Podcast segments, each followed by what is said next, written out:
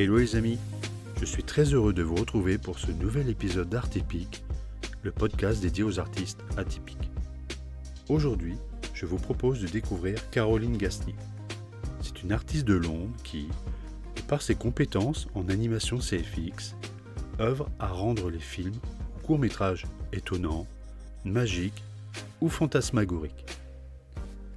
De moi moche et méchant aux mignons, en passant par des spots publicitaires ou jingle TV, Caroline s'est diversifiée et cherche régulièrement de nouveaux challenges.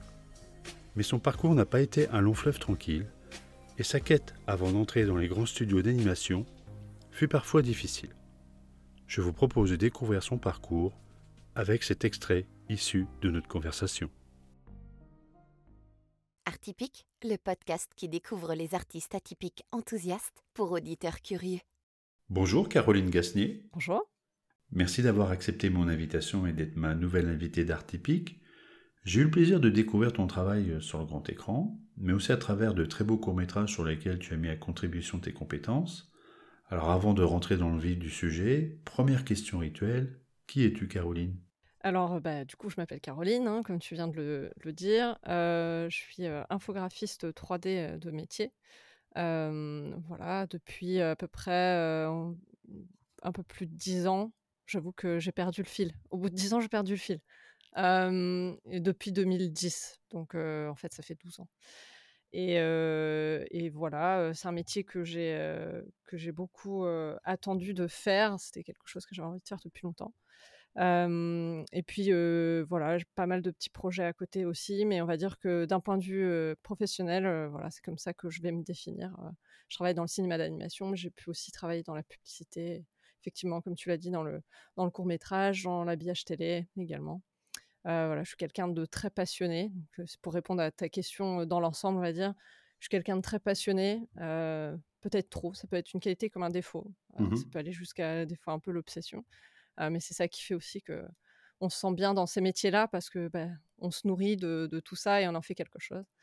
voilà, je pense que c'est un bon début de présentation, même si je pense que j'oublie plein de choses parce que bah, une personne, c'est dur à définir dans son ensemble, mais voilà, je pense que je me suis bien résumée.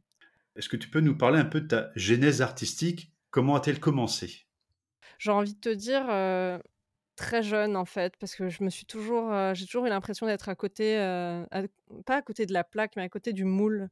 Je me suis jamais trop sentie dans le dans le moule de la société et j'ai toujours été un peu à part, même si en fait j'avais envie d'être dans ce moule-là. Mais du coup, je pense que ma mère a été, mais ça je l'ai su bien plus tard. Ma mère a fait des peintures que j'ai retrouvées dans le grenier. Ma mère était médecin, hein, donc jamais j'ai vu de peinture. Je l'ai rarement vu peindre. Vraiment, et je savais que ma tante avait fait les beaux-arts, etc. Mais je l'ai su bien plus tard. Et moi, j'adorais dessiner tout et rien. voilà, j'aimais beaucoup le dessin. j'ai une photo de moi petite avec des énormes crayons dans les doigts. Donc voilà, c'est quelque chose qui, je pense, a débuté. En fait, je suis née avec cette espèce de petit gène artistique un peu quand même.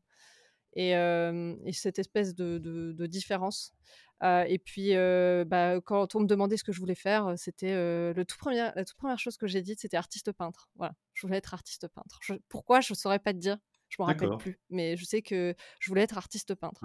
Et puis après, ça a évolué. Je voulais être caméraman. voilà, on commençait à se rapprocher un peu du cinéma. en fait, des, des, métiers, des choses qui me plaisaient en fait au quotidien. et puis, et puis voilà, en grandissant, arrivé en quatrième, en fait, il fallait qu'on sache ce qu'on voulait faire plus tard. Je sais pas si tu te souviens ou si c'était comme ça aussi de ton côté, mais on nous demandait de dire ce qu'on voulait faire et dans quelle voie après pour le lycée il fallait qu'on aille, est-ce qu'on allait en S, en L, etc. Et ma mère, je suis la première hein, de, des quatre enfants qu'elle a eu, donc pour elle c'était il faut que tu saches ce que tu veux faire.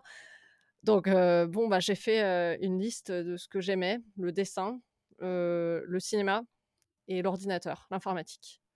Et je voulais un métier qui rassemble les trois. À l'époque, le terme infographiste, personne connaissait ce que c'était. Je suis allée dans un CIO, non, je sais plus comment ça s'appelait. Euh, c'était une sorte d'organisme, un, endroit où on allait comme une bibliothèque, mais pour les métiers. Je sais plus comment ça s'appelait, mais. je crois que c'est CIO. Je crois que c'est ça, CIO, il me semble.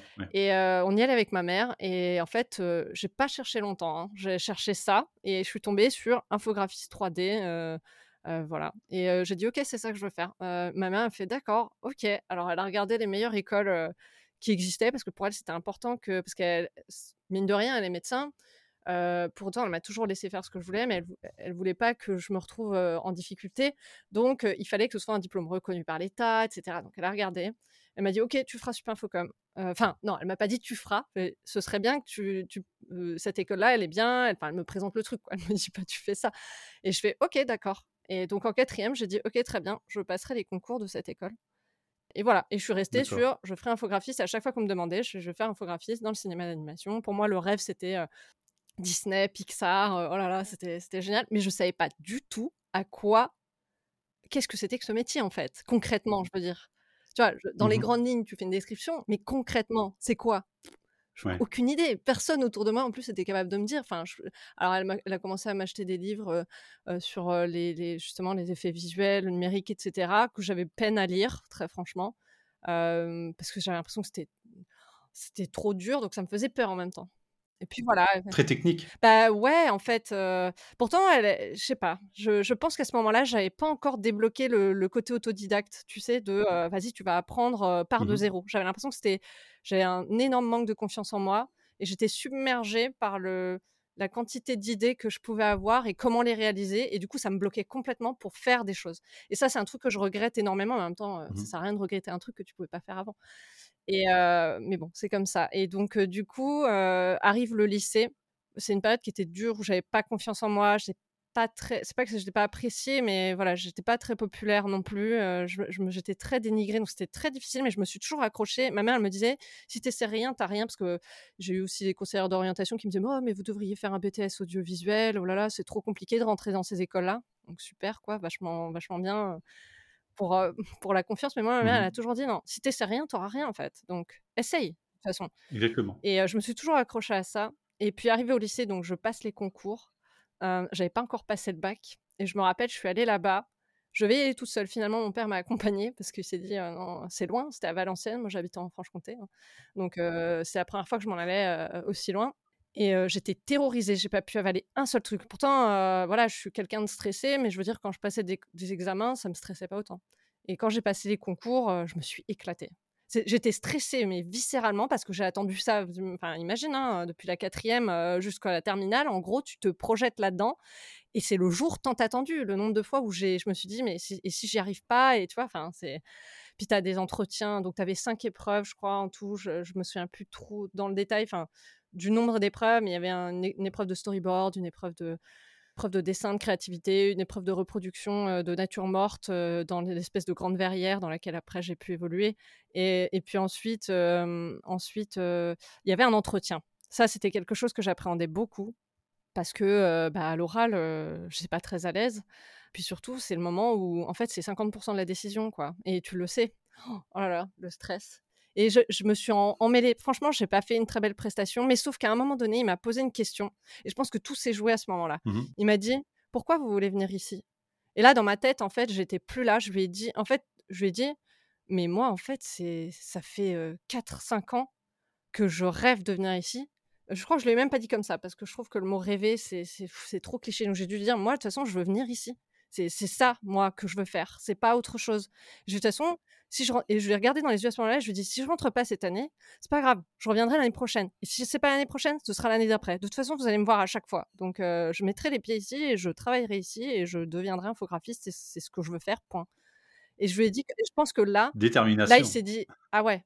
Et après, ça fait pas tout. Je pense qu'aussi les épreuves que j'avais faites étaient cohérentes c'était pas forcément le meilleur de. Après, je sais pas, hein, j'ai pas discuté avec eux, mais, voilà. Plus tard, oui, mais c'était cinq ans après que j'ai osé lui poser la question, mais il, il se rappelait pas de ce que j'avais fait, mais il se rappelait de l'entretien. Il m'avait dit, je crois que ça, ça m'avait marqué. Donc, comme quoi, en fait, ma mère, le fait qu'elle m'ait dit, essaye, et, cette, détermination de, bah, c'est pas grave si je l'ai pas, je continuerai, je bosserai et je ferai en sorte d'y arriver. D'accord. Et puis, donc, je, suis rentrée dans cette école, donc j'avais rêvé de, rentrer, je sais plus combien il y avait de gens qui se postulaient, peut-être 1000, j'en sais rien, et il y a 60 personnes qui sont prises. Et donc, bah, j'ai été prise sans liste d'attente. Alors, moi, j'ai attendu et ma mère m'avait appelé le jour des des j'étais à la cantine, je lui ai dit: «Non, tu m'appelles pas, je veux voir moi-même. Tu m'appelles pas, c'est stressant». parce que si elle m'appelle, c'est pour me dire tu vois? Je je sais pas, ah non, c'est horrible et ben, elle a elle a pas pu s'en empêcher. Elle m'a appelée, j'ai décroché, je «Putain, j'espère qu'elle m'appelle pas pour ça». Elle me dit: «C'est bon, tu l'as». Je fais: «Non, mais maman!» et mais du coup, j'étais trop contente et c'était c'était le rêve de ma vie, quoi C'était génial. ah ouais, oh, c'était trop bien et puis donc je suis arrivée infographiste, après ces 5 années d'études, formidables où j'ai, voilà, j'ai découvert ce que c'était, et en fait, j'ai je suis vraiment arrivée à l'école en ne sachant pas du tout à quoi m'attendre. Ça, par contre, c'est vrai que c'est, c'est quelque chose qui me ressemble pas spécialement. C'est pour ça que des fois, je me dis, il y a des choses un peu instinctives ou c'est assez étonnant, ouais, parce que moi, je contrôle vachement les choses dans, dans ma vie et ça, je savais pas où, que, où, je mettais les pieds et si ça allait me plaire.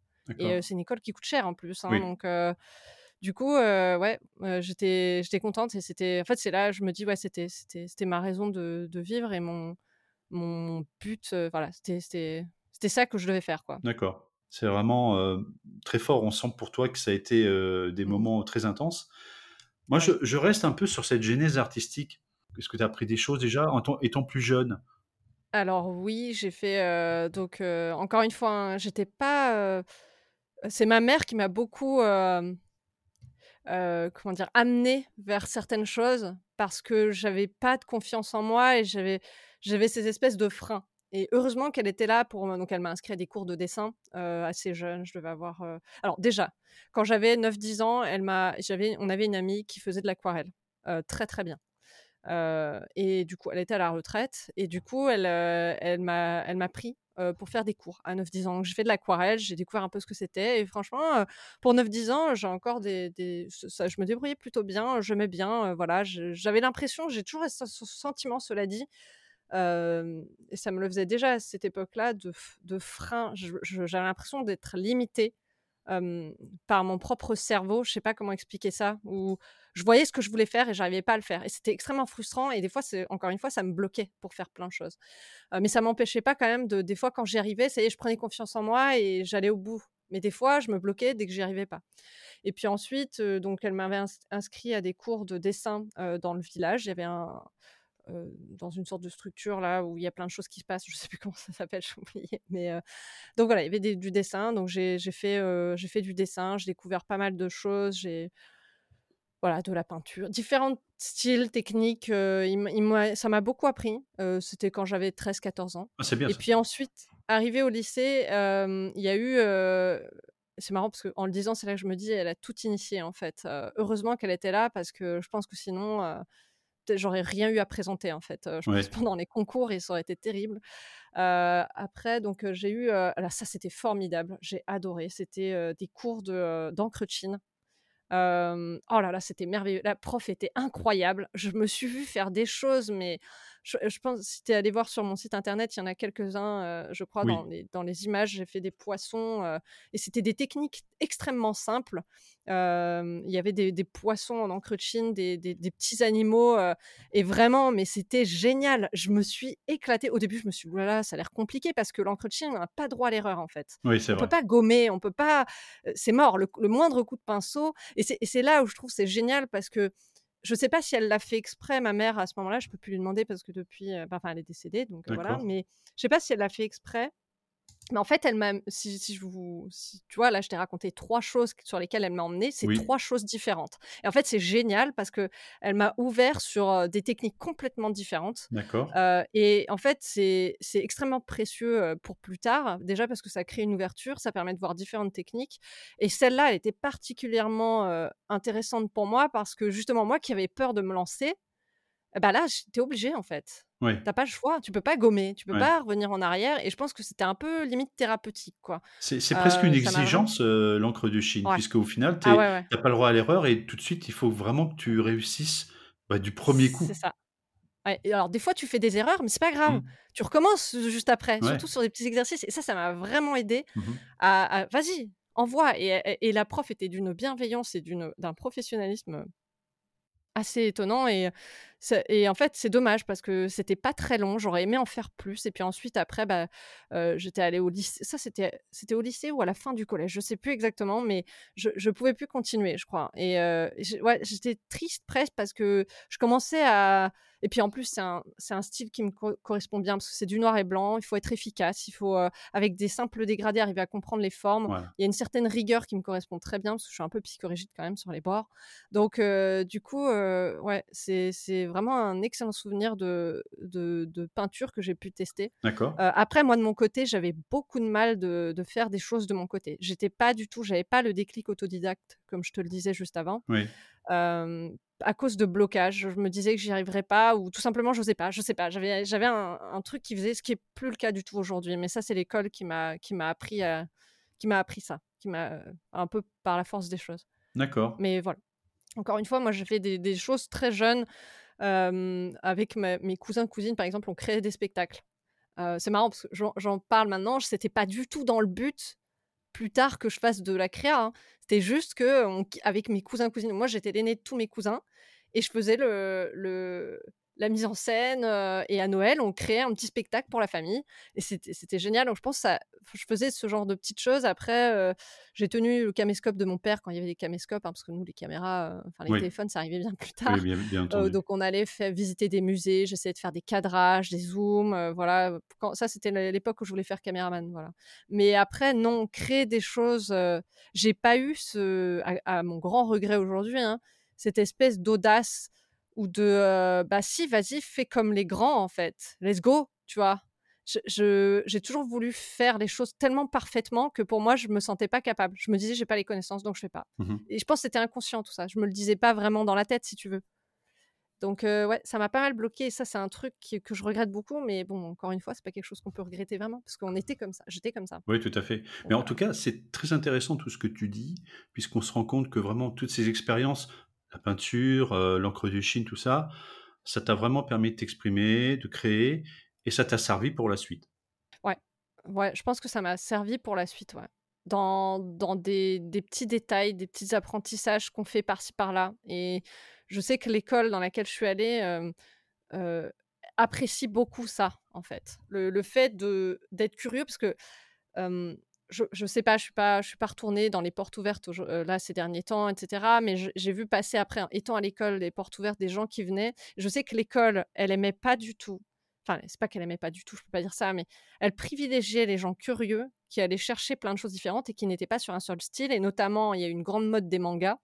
Et ça, ils aimaient pas du tout. Enfin, mmh. c'est c'était pas quelque chose qui était privilégié parce que c'est très c'est très comment dire très formaté en fait le manga. C'est toujours la même chose les yeux sont toujours faits de la même façon. Et en fait je, à l'époque je comprenais pas trop pourquoi ils aimaient pas et ils voulaient vraiment pas qu'on fasse du manga même pas en essai même pas en ça j'ai trouvé ça dommage parce qu'ils ont bloqué complètement. Mais en fait je comprends aussi pourquoi ils l'ont fait.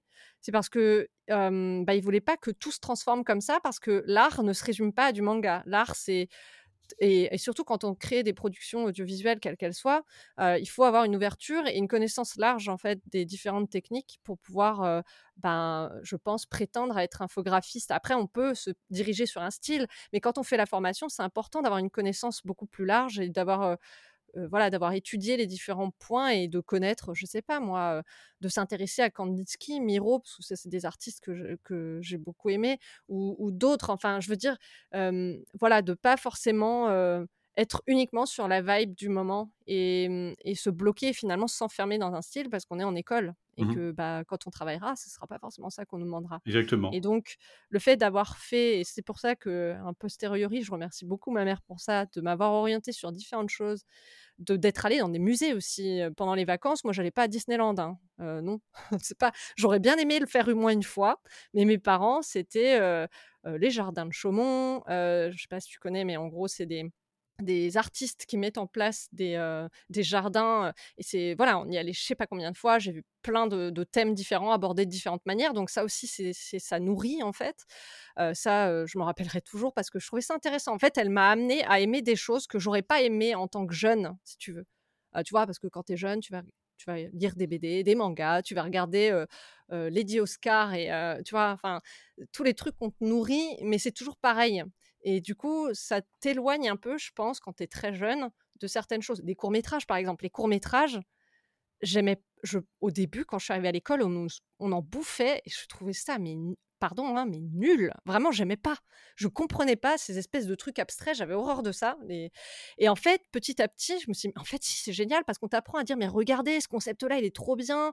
regardez la manière dont ça a été fait. Et en fait, ça t'ouvre, en fait. Ça, te fait, ça te crée une ouverture sur, ok, la personne, elle a voulu dire ça, mais quel génie. Alors que, en fait, quand tu le regardes avec des yeux qui sont bloqués dans un style, bloqués dans un genre, je sais pas, le genre américain ou le genre manga, enfin, tu vois, enfin, je veux dire le mmh genre américain, mais toi, les séries américaines, par exemple, il y a beaucoup de gens qui n'arrivent plus à regarder des séries françaises, espagnoles ou autres. Ça commence à venir, mais il y a des gens, ils ne peuvent vivre qu'avec ça parce qu'ils ne voient que ça et pour eux, c'est le standard. Et en fait, c'est un gros, gros problème pour ensuite pouvoir apprécier et, booster sa créativité, en fait. S'enfermer dans un style, c'est le pire, c'est le fléau pour de la créativité, moi, pour mmh moi, je pense. Enfin, voilà. Je sais pas si j'ai répondu à tout. tout à fait. Hein, non, mais c'est super intéressant. Moi, j'adore ta, vision et je suis raccord avec toi. Donc, euh, moi, ça me fait particulièrement plaisir. On a une vision à peu près similaire.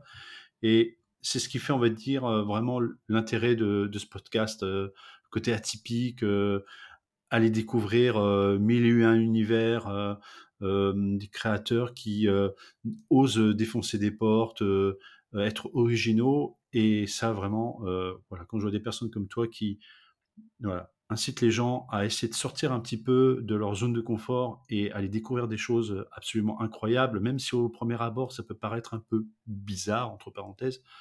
Mmh non, regardez-en plusieurs et essayez de, de comprendre un petit peu euh, le message qu'il y a derrière, euh, le pourquoi, et vous allez voir que vous allez découvrir des choses absolument incroyables. Donc oui, on est, on est raccord là-dessus, et, ça fait plaisir de t'entendre dire toutes ces choses, Caroline.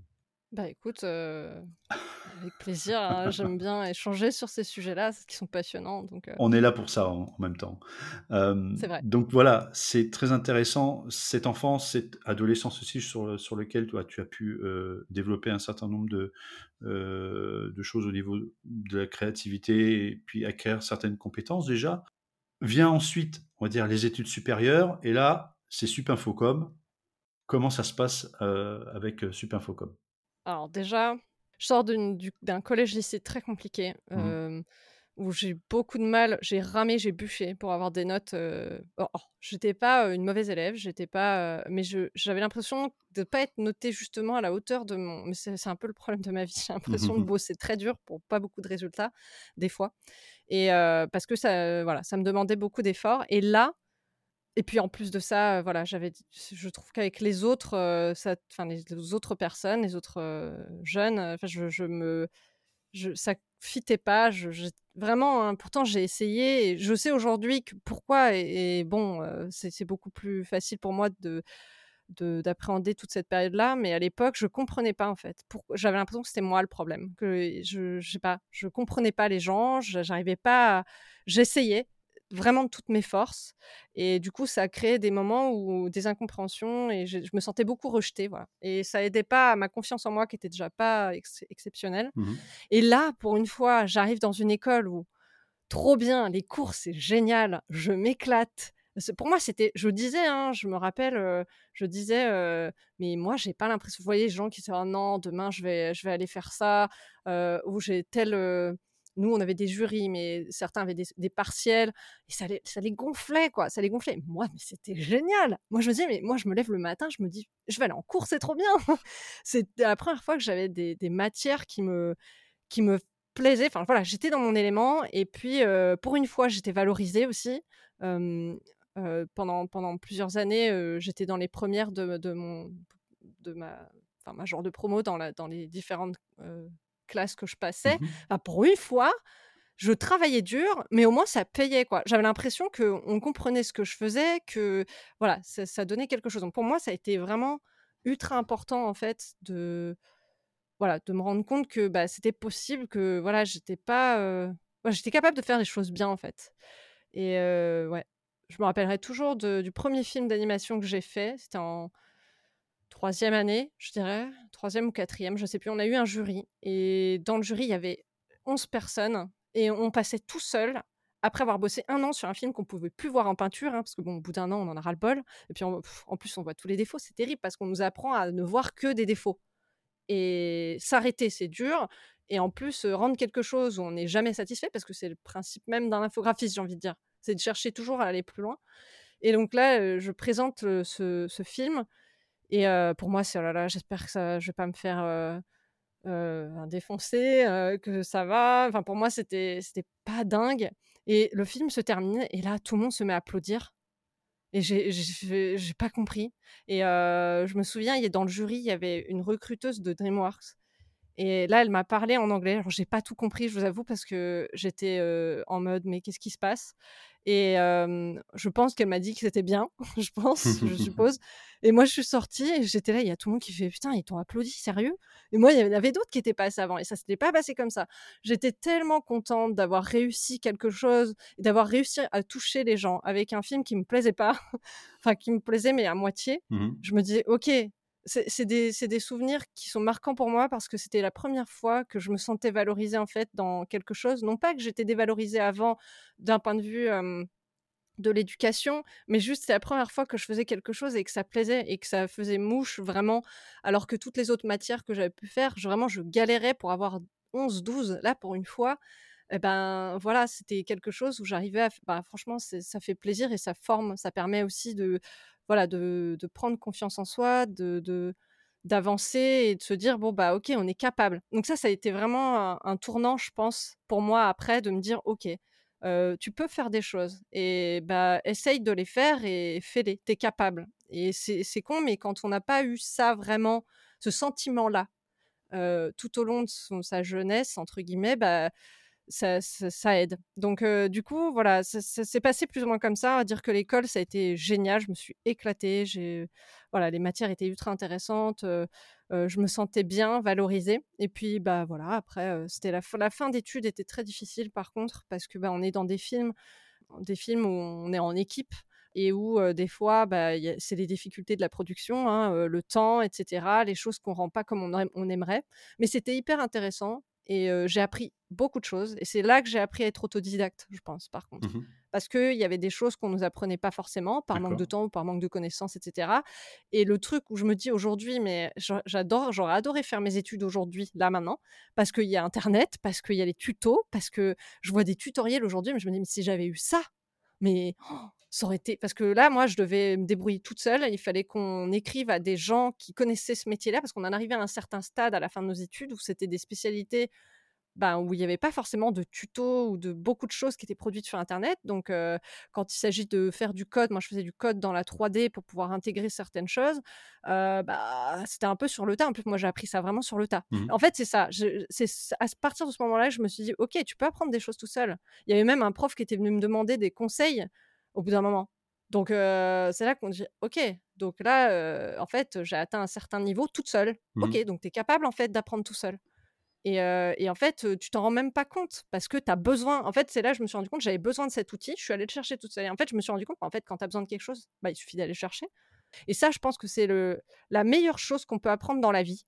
Parce que dans notre société, on nous apprend, on est très infantilisé, vraiment. Hein. Dans l'éducation, je trouve qu'on est très infantilisé et très tenu par la main notamment sur et ah, bah, alors maintenant avec internet ça doit être encore pire parce que tout est accessible. Donc ça aussi c'est un autre souci. Mais voilà ça vient contribuer aussi au fait que peut-être certains jeunes ils disent bah j'ai qu'à taper sur Google on verra de toute façon ça sert à rien que je l'apprenne de toute façon l'information est accessible mais en tout cas cette, cette information accessible elle permet aussi d'apprendre des choses tout seul d'aller chercher des expertises qu'on n'a pas. Et je pense que à partir du moment où dans la vie on a appris ça en fait, rien n'est impossible. C'est à partir de là qu'on peut tout faire. Aujourd'hui, j'ai décidé de faire un site en ligne.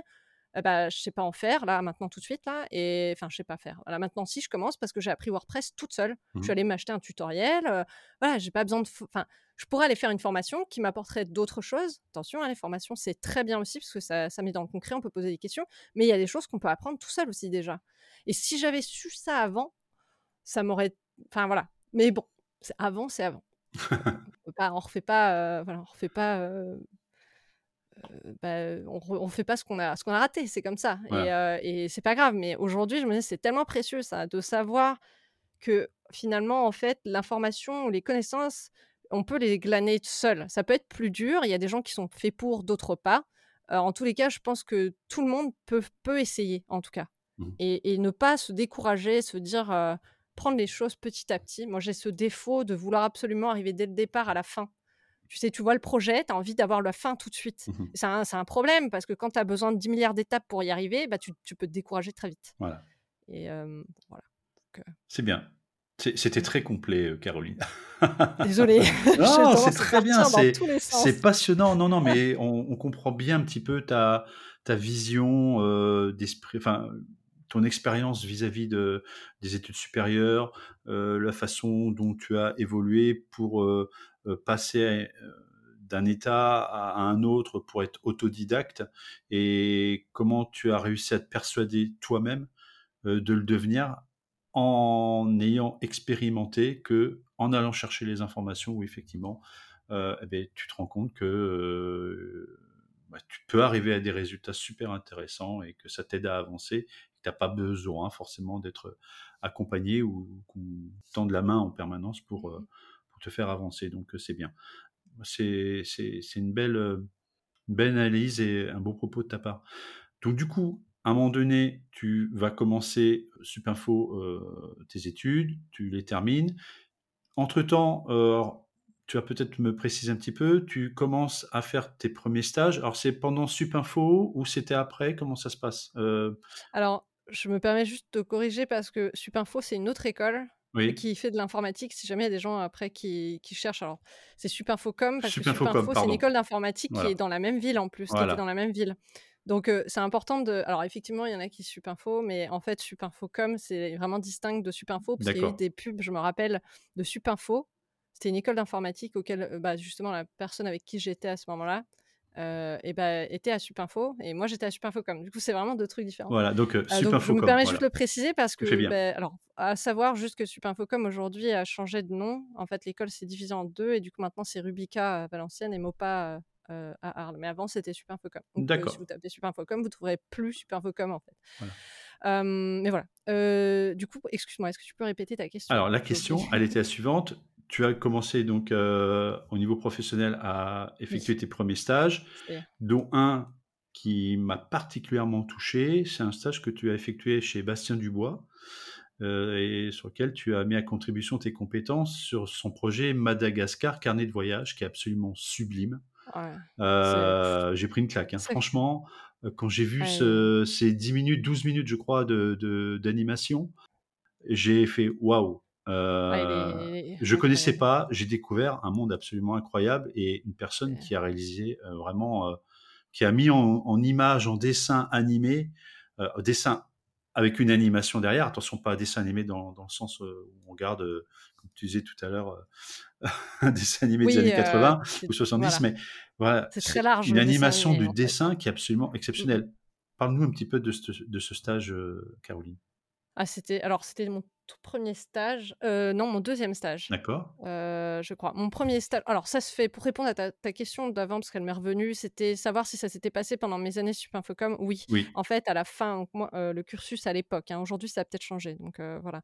Mais à l'époque, c'était, on avait, j'avais deux ans de prépa et ensuite trois ans de formation. Enfin, deux ans de prépa artistique en fait, qui nous préparait ensuite à faire de la 3D et pour avoir le diplôme d'ingénieur numérique euh, et d'infographiste 3D. Et donc, du coup, les trois années euh, en- euh, suivantes, la prépa, donc la prépa, c'était vraiment apprendre les couleurs, le, le, le- le dessin, la- la- enfin voilà, il y en avait différentes matières, on avait de l'histoire de l'art, etc. On était Mhm. très axé sur les bases. Et ensuite, les trois années suivantes, on gardait un peu de base, mais on avait beaucoup de 3D. Là, on apprenait la 3D, la mise en application, les cadrages, etc. Et en fait, au bout de la, donc, de la deuxième année, on va dire, euh, si, je compte la prépa, 1, 2, 3, 4, 5, euh, au bout de la quatrième année et la, cinq, euh, la troisième et la quatrième, on devait faire, entre la troisième et la quatrième et la quatrième et la cinquième, on devait faire un stage à chaque fois. Mon premier stage, c'était dans, dans la publicité, j'étais allée euh, chez Snarks FX. Euh, c'était très intéressant, j'avais appris euh, comment faire du layout euh, voilà, dans de la 3D, dans de la publicité. Euh, voilà, donc c'était intéressant d'un point de vue technique. Et puis ensuite, le stage suivant, euh, je me rappelle que je galérais à trouver un stage. J'avais vraiment du mal de trouver. euh, c'est en plus c'était une période difficile. Et en fait, Bastien avait posté une annonce euh, sur à l'école parce que Bastien Dubois vient de cette école-là. D'accord. Donc il avait fait, il était sorti deux trois ans avant nous.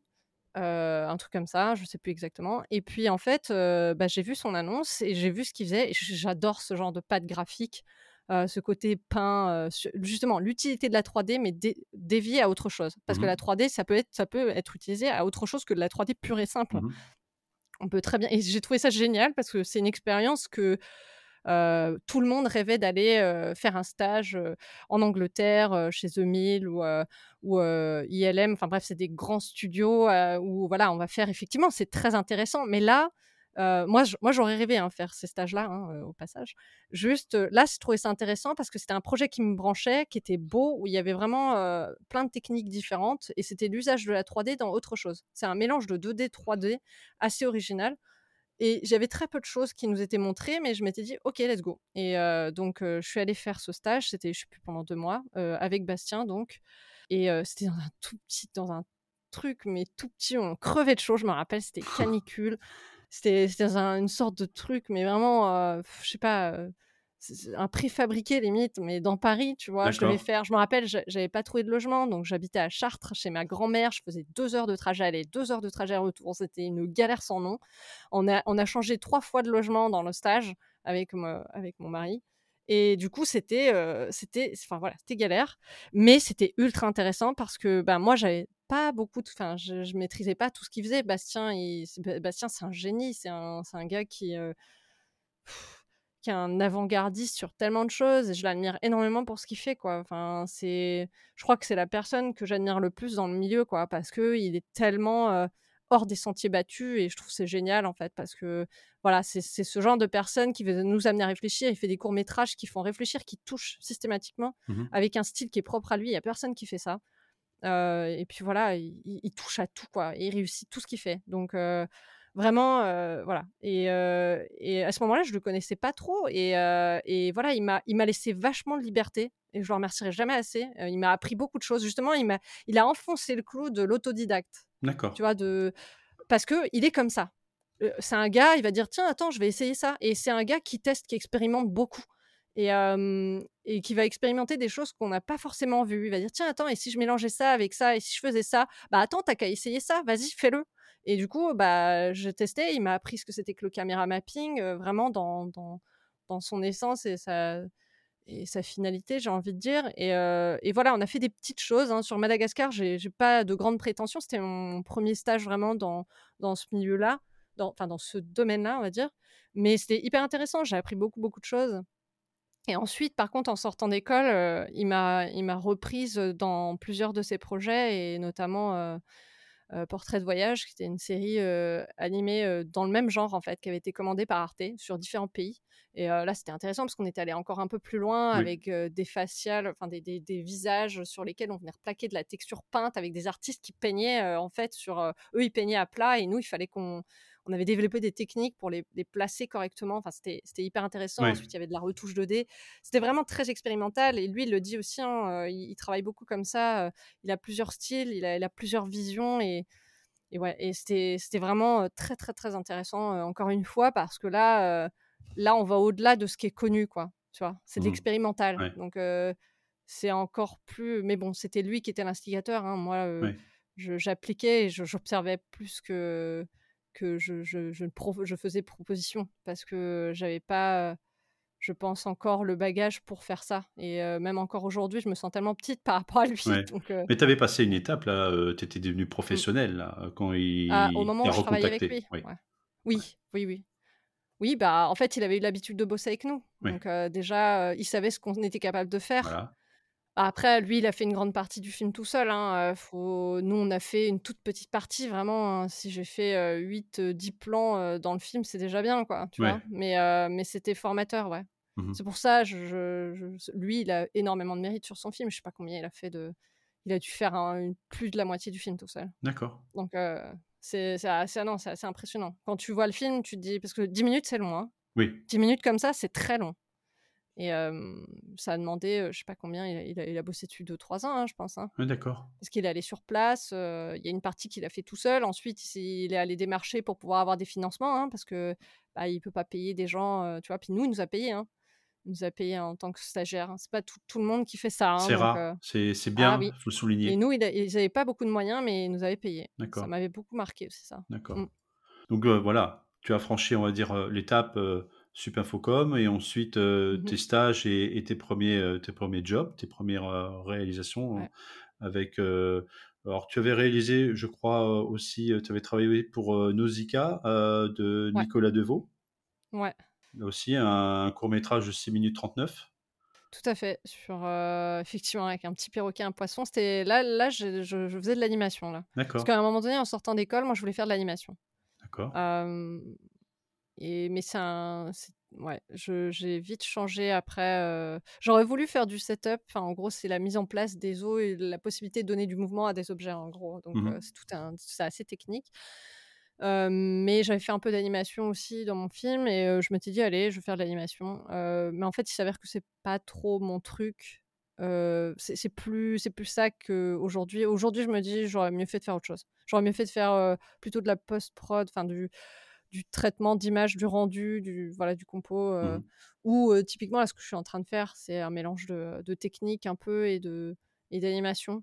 Mhm. Mais l'animation pure et dure, non, c'est pas c'est pas moi. Mhm. Euh, mais du coup, j'ai fait ça, ouais, je- chez Cube, euh, ouais, créative, et avec Nicolas Deveau. C'est très intéressant aussi parce que j'adore aussi ce qu'il fait. C'est, euh, il avait fait des films qui étaient très très stylés et, euh, et le sujet du film en question, c'était un film pour bah, pour Nausicaa, hein, euh, qui parlait d'une péninsule insulaire, du- de, je sais plus, mais en gros, c'était d'une île et le fait d'être en autonomie avec le respect de la nature. Moi, c'est des valeurs en plus qui aujourd'hui me parlent beaucoup.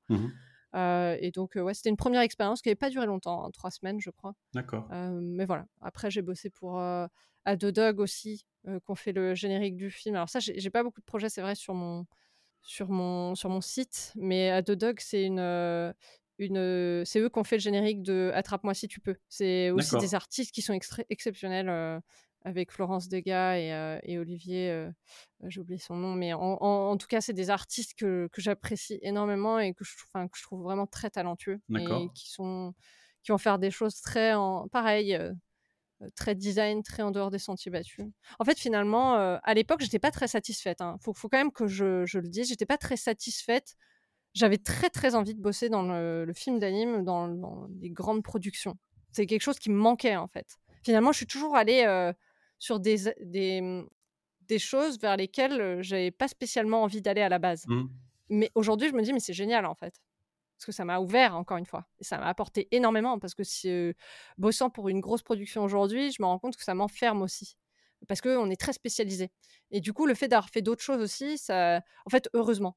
Mais à l'époque, je rêvais que d'une chose, c'était de, je sais pas moi, travailler pour des grosses productions. euh, Mhm. Et à chaque fois, je, je... Bah, c'était pas possible parce que j'avais pas l'expérience. Tout à fait. Et surtout, bah, c'est très difficile de se vendre auprès de grosses entreprises quand on fait des petits projets comme ça. Assez atypiques, tu vois? Enfin, assez, euh, assez particuliers. Mais Madagascar, c'est- un des plus beaux projets sur lesquels j'ai participé. Ouais. C'est- C'était extraordinaire. J'ai appris tellement de choses euh, Oui. de, de la bidouille, euh, la bidouille, quoi. Apprendre à se débrouiller. Et c'est ouais. Bah, de toute façon, on donnera le lien euh, pour permettre aux, aux auditeurs d'aller regarder Madagascar et Ouais. les, les productions de, de Bastien Dubois qui sont juste incroyables.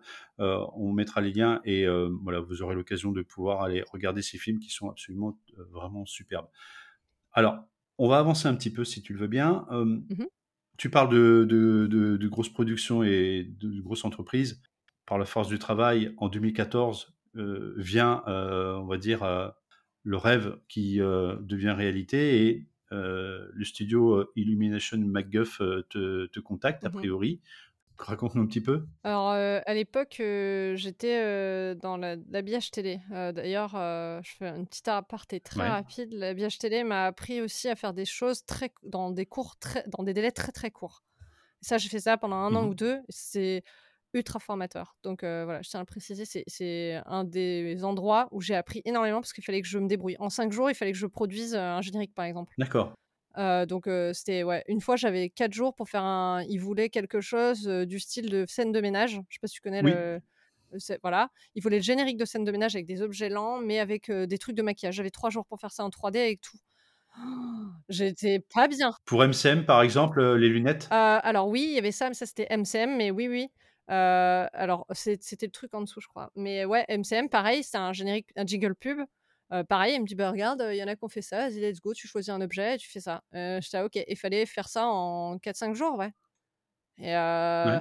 tu as des délais extrêmement courts pour produire des trucs professionnels, c'est c'est mais c'était tellement intéressant, tellement formateur. Et donc j'étais dans ce dans ce milieu-là, j'étais très, très bien payée, hein, Ouais. franchement. Jamais été payée comme ça, hein, jamais. Bah, c'est la télé, hein. Donc j'aurais pu rester là, mais j'avais pas je voulais vraiment savoir ce que c'était en fait, heu, ce ce rêve-là. Et en fait, j'avais un ami qui bossait à Illumination McGuff qui m'a dit: «Bah, ils sont en train de chercher pour, heu, pour Minions, pour, heu, pour les Mignons, le film. Si tu veux, bah, je je j'en touche un mot» et et moi j'étais un peu angoissée parce qu'en fait, c'était dans un département que j'avais jamais imaginé faire. C'était pour faire, bah, du CFX, que je fais encore aujourd'hui, hein. Donc c'est des vêtements, donc. CFX, c'est Character FX en en anglais. Donc c'est, l'animation, qui concerne les personnages, mais pas le personnage en lui-même. Ça va être les vêtements, les cheveux, Mmh les poils si c'est des animaux avec des poils longs, par exemple, ou même des poils courts.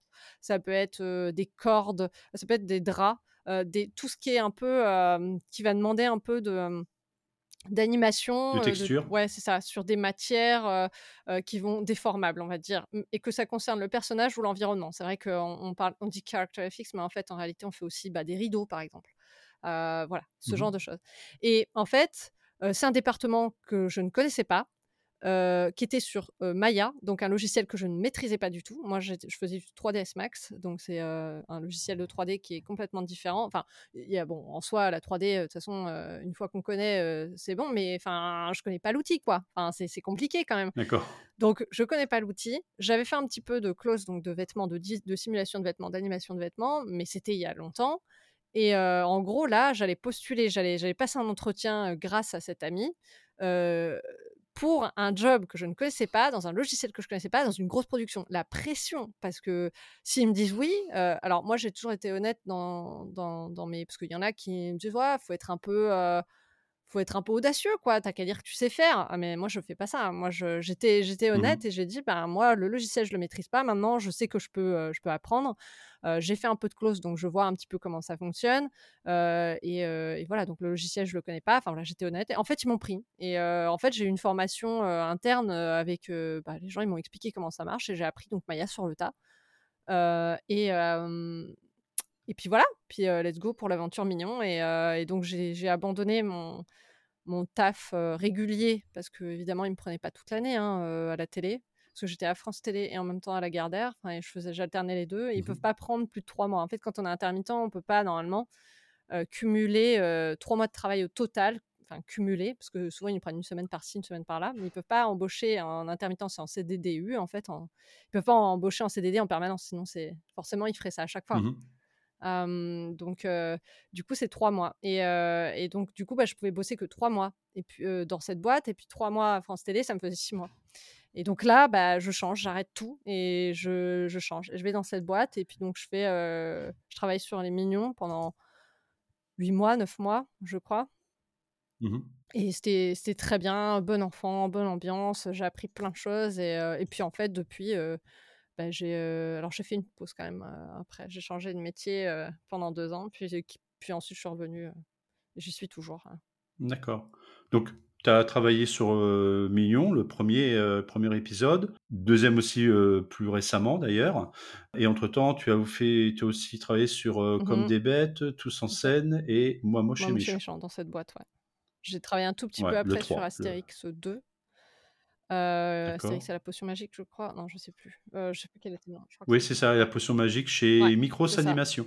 et heu, j'ai pas fait la prod entière parce que j'étais très malade. J'ai eu une grosse période, heu, terrible et où pendant 2 ans, heu, en fait, j'ai changé de métier aussi à cette époque-là. Ma mère était décédée, enfin voilà, il s'est passé des choses dans ma vie qui fait que je me suis remise en question et j'avais besoin de tester d'autres choses. Donc j'ai tenté enfin j'ai fait je fais une formation, hein, pour devenir comportementaliste animalier, heu, rien à voir, hein, éducation canine et féline et heu, j'ai exercé pendant pendant 1 an et puis après je suis revenue en fait et puis après il y a eu le covid et puis et puis voilà.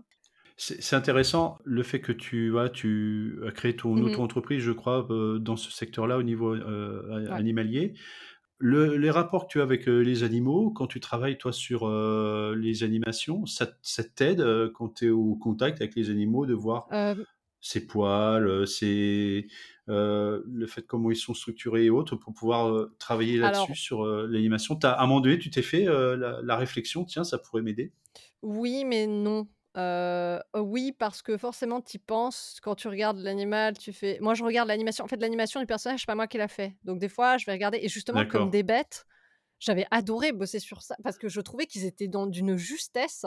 Et le fait d'avoir bossé là-dedans, parce qu'en termes de comportement, quand tu es un peu, quand tu commences à maîtriser un petit peu et que tu viens un peu spécialiste de ça, du comportement animalier, quand tu vois une animation qui va pas, enfin c'est pisté direct, tu dis mais non mais ça n'a rien à voir. je sais plus, c'était je crois que c'était dans une animation d'un jeu vidéo que j'ai fait il y a pas longtemps, où la queue du chien, elle, elle correspondait pas à sa posture agressive.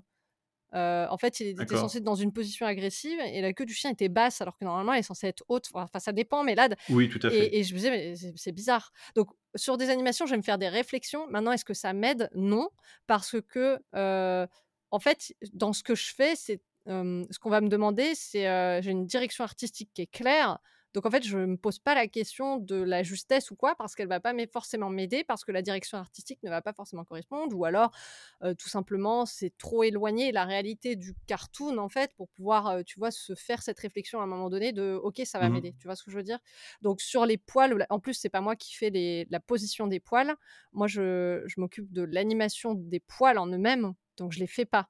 Donc et puis en plus, je peux très bien me dire, tiens, je vais essayer de faire comme mon chien, mais comme le truc est cartoon et qu'après il y a une intention d'animation qui est liée à une directeur artistique qui ne dépend pas de moi, ben non, du coup, tu vois. Je sais pas si je suis, je suis claire, mais en gros, il y a des, éléments que. Donc oui et non. Voilà, c'est-à-dire que je vais me faire des réflexions personnelles, mais je n'ai pas le souvenir d'un plan où je me suis dit, tiens, je vais regarder mon chien. Alors, sur les vêtements, si par contre, sur sur l'animal, non, parce que les poils, c'est quand même particulier à, appréhender en 3D. Donc, ça va pas forcément m'aider.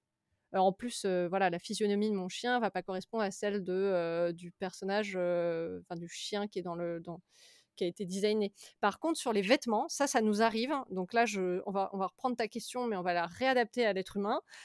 sur les vêtements, c'est très souvent arrivé quand en production, mes sup me disent bah attends regarde on va, on va prendre le t-shirt. Puis il prend le t-shirt il fait tu vois? Parce qu'il me dit tu vois je voudrais un pli comme ça. Et je lui dis alors attends je vois pas trop. Il fait bah attends on va le faire. Et il va prendre des fois on avait des vestes et il va prendre la veste il va me dire bah tu vois là le pli quand je plie ça fait plutôt ça. Là ce que tu as fait c'est un peu plus fin. Il me faudrait un truc plus gros. Il faudrait que ça bouge. Tu vois quand je bouge ça fait pas ça. Donc des fois oui on va prendre des éléments. Parce que là c'est beaucoup plus facile euh, parce qu'on veut quelque chose qui se rapproche de la réalité. Et encore Là, je parle pour Ilium parce que sur Micros Animation, quand on avait bossé sur Astérix, c'était très cartoon, il voulait très peu de plis. Donc là, c'était difficile bah, pour nous. Enfin, moi, moi, j'ai trouvé ça très difficile parce que bah, finalement, en fait, c'était assez loin de la réalité. Ce qui correspondait bien au style, hein, mais mmh graphique qui était demandé. Mais alors, du coup, tu vois, pour trouver des références, il fallait limite les imaginer, quoi, parfois. Donc, voilà. Donc, oui, sur certaines choses et non sur d'autres. Voilà. D'accord. mais c'est intéressant. C'est une réponse qui euh, est intéressante par rapport à ce qu'on pourrait imaginer. C'est vrai que euh, déjà dans le quotidien, il y a plein de choses sur lesquelles on, peut, avoir une vision, des éléments comme ça qu'on peut, adapter en, se disant tiens, je remarque ceci ou je remarque ça et, hop, bah, j'apporte des corrections parce que finalement je me rends compte ou d'autres personnes à côté de moi se rendent compte que ça va pas et, donc voilà, du coup correction et puis du coup on gagne on gagne en fluidité, en réalité, et, c'est super intéressant. C'est ça. Alors après, euh, cette réalité, des fois, euh, euh, des fois, le logiciel va faire quelque chose de très réel et en fait, ça va pas du tout être ce que la DA veut. Enfin, la direction artistique, DA, c'est direction artistique veut.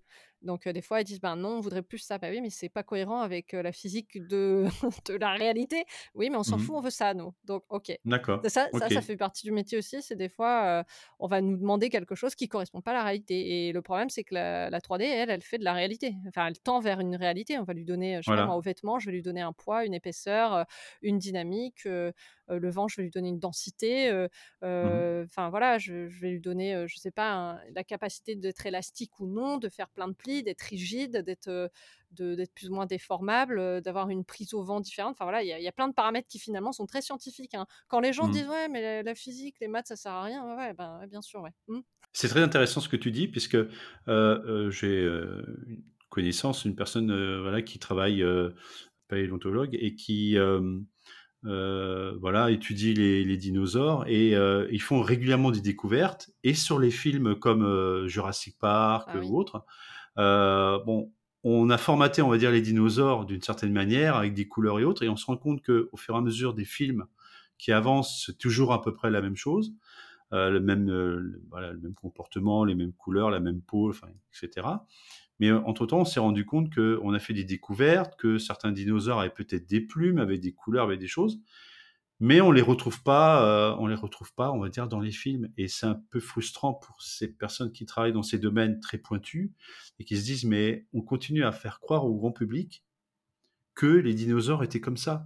Et dans l'inconscient général, un dinosaure, un, un T-Rex, un Diplodocus, il va continuer à être de cette manière-là, alors que si on avait l'audace de montrer euh, bah, finalement avec les, découvertes qu'on a fait dernièrement que par exemple un raptor pouvait avoir des couleurs, euh, pouvait avoir des bah, on, sera, on serait, on serait très, enfin ça serait très intéressant pour montrer euh, l'évolution des choses. Alors tu vois, je rebondis un peu sur ce que tu dis. Au-delà de l'audace, je pense que c'est un mélange d'audace et d'intention, parce qu'en fait finalement les films ils sont dépendants d'une direction artistique justement dont je parlais avant. C'est-à-dire que bah, la personne qui est responsable ou qui est garant de la direction artistique, qui va, qui va initier bah, toutes ces composantes-là, c'est elle qui va décider de ça. Et, en fait, très souvent, la direction artistique, aujourd'hui, malheureusement, elle est, elle est très ancrée dans l'inconscient collectif, justement. Elle va, elle va mmh reprendre, elle va se nourrir dans l'inconscient collectif. Les dinosaures sont imaginés comme ça, du coup, on va faire les dinosaures comme ça. Au lieu d'avoir effectivement cette audace mêlée d'intention de montrer ce qu'est la réalité. Donc, en fait, il faudrait quelqu'un qui a envie de faire quelque chose. Alors ça, faut, après, faut le vendre aux producteurs. C'est pas toujours facile sur des grosses productions. Parce qu'ils vont dire oui, mais non, tu sais, là-haut, là, ils se disent ah bah oui, mais nous, on voudrait le film qu'il ait tel. bah non, parce que les gens ils vont pas s'identifier. Bah non, parce que les gens c'est pas comme ça qu'ils l'imaginent. Donc on veut un truc qui mmh ressemble plus à l'inconscient. Ça va être vraiment ça des fois. Donc à moins d'effectivement d'avoir quelqu'un d'un peu couillu ou, ou qui va faire son comment dire, qui va faire un petit, peut-être un pourquoi pas un court métrage ou un film de son côté avec avec cette intention-là et qui fonctionne vraiment et que les gens aiment et du coup les gros vont dire ah en fait les gens ok ils adhèrent bon bah du coup on va peut-être changer les choses tu vois. Je pense que c'est mmh. un mélange de je pense que c'est ça qui manque parfois. C'est un mélange d'audace, certes, mais d'intention aussi. Et, de, et c'est l'audace mélangée à l'intention de, des fois des, des gens qui sont tout en haut d'avoir un peu cette, ce truc, allez, on va essayer de faire quelque chose, on va essayer de modifier cet inconscient. Parce qu'en fait, des fois, il y a de la méconnaissance. Je pense qu'il y a aussi de la méconnaissance, ça, on en parle peut-être mmh pas aussi. Mais bon, bah, des fois, justement, ceux qui vont produire les films ou réaliser les films, ils vont, ils vont créer des choses par rapport à leur, leur, leur connaissance à eux, en fait. Et, et, leur connaissance à eux ou, ou la représentation qu'ils font des choses n'est pas forcément fidèle à la réalité. Et ils vont peut-être des fois pas aller faire la recherche pour se dire bah y a, ça, ça, sort, ça se représente peut-être pas comme ça en fait. Donc mmh il y a tout un travail de recherche qui des fois n'est pas fait. Je pense que c'est un mélange des deux. C'est des fois ils disent bah non parce que ça va pas, les gens vont pas s'identifier parce que pour eux ça, ça, ça, ressemble pas à ça, même si c'est la réalité, on s'en fout. Et puis à l'inverse, les gens qui disent bon on va faire des dinosaures, et ils vont pas faire de recherche et puis, euh, voilà. On va passer à une question un peu plus spécifique. Tu as fait donc jusqu'à aujourd'hui pas mal de projets, pas mal de intervenu sur de nombreux films et, courts-métrages. Si aujourd'hui tu avais pu travailler sur un projet spécifique, tu aurais aimé travailler sur lequel? C'est facile. Il y, a deux films, là, très récents, enfin assez récents, on va dire un de 2018 et l'autre de l'année dernière, sur lesquels j'aurais vraiment aimé bosser. le premier, c'était Spider-Man de, Into the Spider-Verse. En gros, c'est Sony Pictures qui fait ça. Ils avaient fait Tempête de boulettes géantes aussi en, film d'animation. Et j'adore leur style, vraiment. C'est en fait pour moi ils sont avant-gardistes. Ils sortent des sentiers battus, que ce soit en car design, enfin en, design des personnages, des environnements ou même dans la manière d'animer. C'est très, alors j'avais j'avais adoré Tempête de Bullet Journal pour ça. Ils avaient fait des animations que j'avais jamais vues.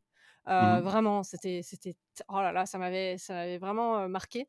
Et puis Spider-Man Into the Spider-Verse, que j'adorais, c'est le traitement graphique justement et le côté un peu stop motion. Il y a des gens qui disent ah mais j'aime pas, c'est pas fluide, mais en fait c'était l'intention justement. Mmh et, j'ai, adoré ce film, vraiment en termes de traitement graphique, c'est Ah, il est C'est beau, hein. magnifique, c'est du génie pour Ouais. moi. Mais heu, donc ce ce film-là, j'aurais beaucoup aimé travailler dessus Mmh mh. et heu, Arcane aussi parce que Arcane, c'est une série une série qui est sortie une série d'animation, heu, qui est sortie sur Netflix, sur lequel j'aurais vraiment beaucoup aimé bosser parce que la justement le côté peint, un peu caméra map, heu, ah c'est Ouais. un truc que j'adore, quoi et je trouve qu'ils l'ont merveilleusement bien réalisé sur un thème qui en plus n'est pas évident. Je veux dire League of Legends, je connais pas, j'ai jamais enfin je connais de nom, hein, comme tout le monde, toutes les personnes qui y jouent un peu, mais j'ai jamais joué et franchement l'univers me branche pas et ils ont réussi à faire une histoire mais tellement intéressante, tellement bien réalisée graphiquement.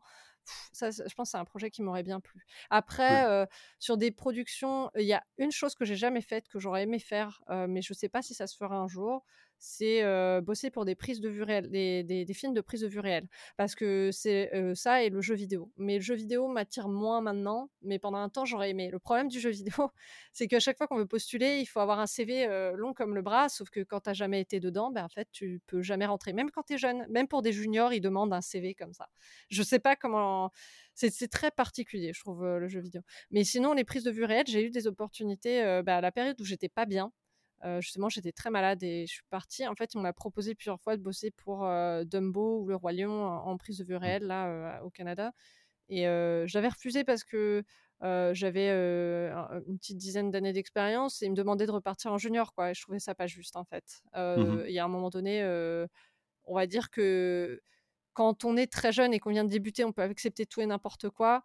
Quand on commence à avoir un tout petit peu d'expérience, enfin, j'ai trou pas trouvé ça très honnête, en fait, heu, Mmh en mh. termes de proposition à ce moment-là.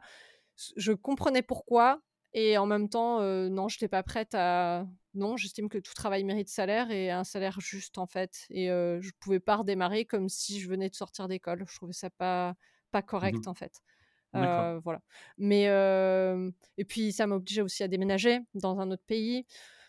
Heu, voilà, à ce moment-là, j'étais pas très bien, donc heu, physiquement parlant et puis aujourd'hui, je sais pas si j'ai envie de partir d'ici, en fait. Donc je sais pas, c'est pour ça que je dis: «Je sais pas si ça se fera». D'accord. probablement pas et c'est pas grave. Mais ça, c'est un truc qui m'aurait manqué, ouais, que j'aurais bien aimé découvrir, en tout cas, par curiosité. Voilà, nourrir ma curiosité, voilà. Mais dans les films, sur lesquels j'aurais bossé j'aurais aimé bosser, ouais, je pense que les 2 que je t'ai dit, c'est une bonne sélection. Ouais, ils sont beaux. Heu, enfin moi je Arcane, j'ai découvert il y a pas longtemps et j'ai trouvé Ouais. superbe. C'est pas le le type pourtant Ouais. de Bah, moi non plus, bah, de série que je regarderais, mais là j'ai dit: «Waouh, heu, il y a une patte graphique, il y a ouais. un une réalisation absolument superbe et et remarquable» et heu, j'ai beaucoup apprécié donc je suis je te comprends. Voilà. Bah, on va revenir un petit peu sur, ton actualité. Est-ce que tu peux nous évoquer éventuellement, je sais que c'est pas toujours évident, heu, qu'on travaille avec des des grands groupes ou autres, ou studios. Est-ce que tu peux nous évoquer tes projets actuels ou à venir? Alors le projet actuel, je pense pas que je je sais pas si je peux en parler. J'ai vu des articles en ligne, mais je sais pas si j'ai le droit d'en parler encore. Heu, je Mmh sais, il sort mh. l'année prochaine, Donc donc ne ne je prends vais pas je le risque d'en parler. je vais m'abstenir, voilà. Mais voilà, il sortira l'année prochaine. C'est un très beau film en tout cas. Enfin moi je je le trouve, heu, voilà, même si on on arrivait un peu au bout, on a bossé dessus très longtemps. C'est la première fois que je bosse aussi longtemps sur une production, mais c'est lié au covid aussi, hein, il a fallu se réorganiser. OK. Heu et puis donc tu m'as dit quoi? Les projets actuels et futurs, c'est ça? Bon évidemment les Voilà, futurs, autant exactement. te dire que si je peux pas te dire le projet actuel, je peux pas te parler des projets Voilà, futurs. c'est un peu Ce que compliqué, je mais sais, voilà. c'est que pour l'instant, heu, je ne sais pas du tout quelle sera la suite, parce que, bah, pour l'instant, ils ont pas vraiment de visibilité, que les équipes, passent d'un projet à l'autre et ça dépend parce que des fois, on est plusieurs équipes à bosser sur des projets différents, Mmh parce que des fois, il y a 2 ou 3 projets en même temps. Donc on est des équipes et on bosse sur 3 projets, en parallèle. Donc j'ai des collègues qui vont bosser sur tel film, moi sur un autre, par exemple. Et ensuite, des fois, bah, un des films termine avant l'autre et donc les autres passent sur le projet suivant et donc nous, après, si on termine, bah, des fois, il y a de la place ou non pour nous. Donc des fois, on peut se retrouver avec des moments d'inactivité pendant un certain temps, le temps d'avoir à nouveau qu'ils aient à nouveau besoin de nous pour une prod, heu, future ou pour un renfort. Donc là, actuellement, je ne sais pas du tout ce qui va en être, j'en sais rien. Je pense que j'en saurai un peu plus en fin d'année. J'aurai très probablement une grande période d'inactivité, heu, voilà, heu, parce que déjà j'ai besoin de ce break, parce que ça fait 2 ans et enfin, ça peut paraître bizarre pour les gens qui font un métier en CDI, par exemple, mais nous, en fait, on a des périodes où enfin, on a besoin des fois de prendre un peu d'air. Il y a des gens, j'ai des collègues à qui j'ai dit: «Mais moi, ça fait quasiment ça fait un an et demi que je suis sur la même boîte». Ils font: «1 an et demi? Mais je sais pas comment tu fais, moi, au bout de 6 mois, j'en ai marre». Donc Mmh voilà, nous, c'est particulier. On a, d'un point de vue créatif, je pense que des fois, on a besoin de de changer, pas mal, de changer d'air. et donc là, je sais pas. Moi, je sais que je vais prendre un, moment, si je peux, en tout cas assez long. Et après, voir un peu ce qui m'est proposé, parce que j'ai d'autres entreprises qui me contactent de temps en temps. là, je leur ai dit que j'étais pas dispo. Évidemment, ils me contactent au moment où je peux pas. C'est souvent comme ça. Donc, et évidemment, quand il va y avoir des possibilités, j'ai d'autres collègues qui vont être en concurrence avec moi, entre guillemets. Donc, mais bon, je trouverais bien. Enfin, je me fais pas de soucis. Ça fait 10 ans que j'ai jamais eu de CDI. Hein, ça fait 10 ans que je trouve du boulot. je veux bien, bien trouver. Hein. D'accord. Voilà, je peux pas te dire. Après, j'ai des projets verso, mais ça n'a rien à voir avec la boîte. Non, mais on aura l'occasion, bien entendu, de, de, venir voir un petit peu ce que, ce que, ce que tu réalises et ce que, sur les, mmh projets sur lesquels tu travailles. Euh, on, en, on, en, reparlera euh, avec la, communauté, il n'y a pas de souci. Petite question spéciale. Mmh si tu devais challenger un ou une artiste atypique pour une interview, sur Artypique par exemple, à qui passerais-tu le relais? Ah bah, Bastien Dubois, hein, et pas... on en a parlé tout à l'heure, mais pour moi, c'est la première personne qui me vient en tête parce que c'est quelqu'un qui, qui, qui, qui, est, voilà, qui est fort de proposition, de, de style, d'intention, dans, dans, sa manière de, de, mettre en scène, de, ouais, aussi bien dans le style graphique que la mise en scène, que voilà, comment il amène ses sujets, pourquoi, pourquoi il choisit tel style, etc. Il a, il a une patte graphique qui est unique, euh, une, une, manière de travailler, une, une richesse dans, dans ce qu'il apporte et, et dans ouais, voilà. C'est, pour moi, euh, c'est Bastien Dubois, quoi. Voilà.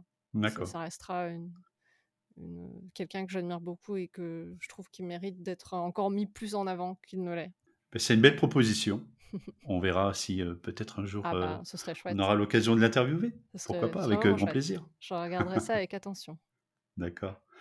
En tout cas, merci Caroline d'avoir répondu à mes questions et nous avoir éclairé sur tes activités liées au monde artistique. C'était un réel plaisir. Ah, merci à toi de m'avoir invité. C'était un plaisir également de pouvoir échanger, partager. D'accord. Et je te souhaite de continuer d'apporter de la magie dans les films d'animation et dans tous tes projets à venir. Et puis, est-ce que tu as un petit mot pour la fin? Restez curieux, allez chercher des infos vous-même. ne vous bloquez pas ce qu'on, n'écoutez pas toujours ce qu'on vous dit. Et je, resterai sur ce que ma mère m'a dit si on ne sait rien, on n'a rien. Donc, allez tenter les choses. Voilà.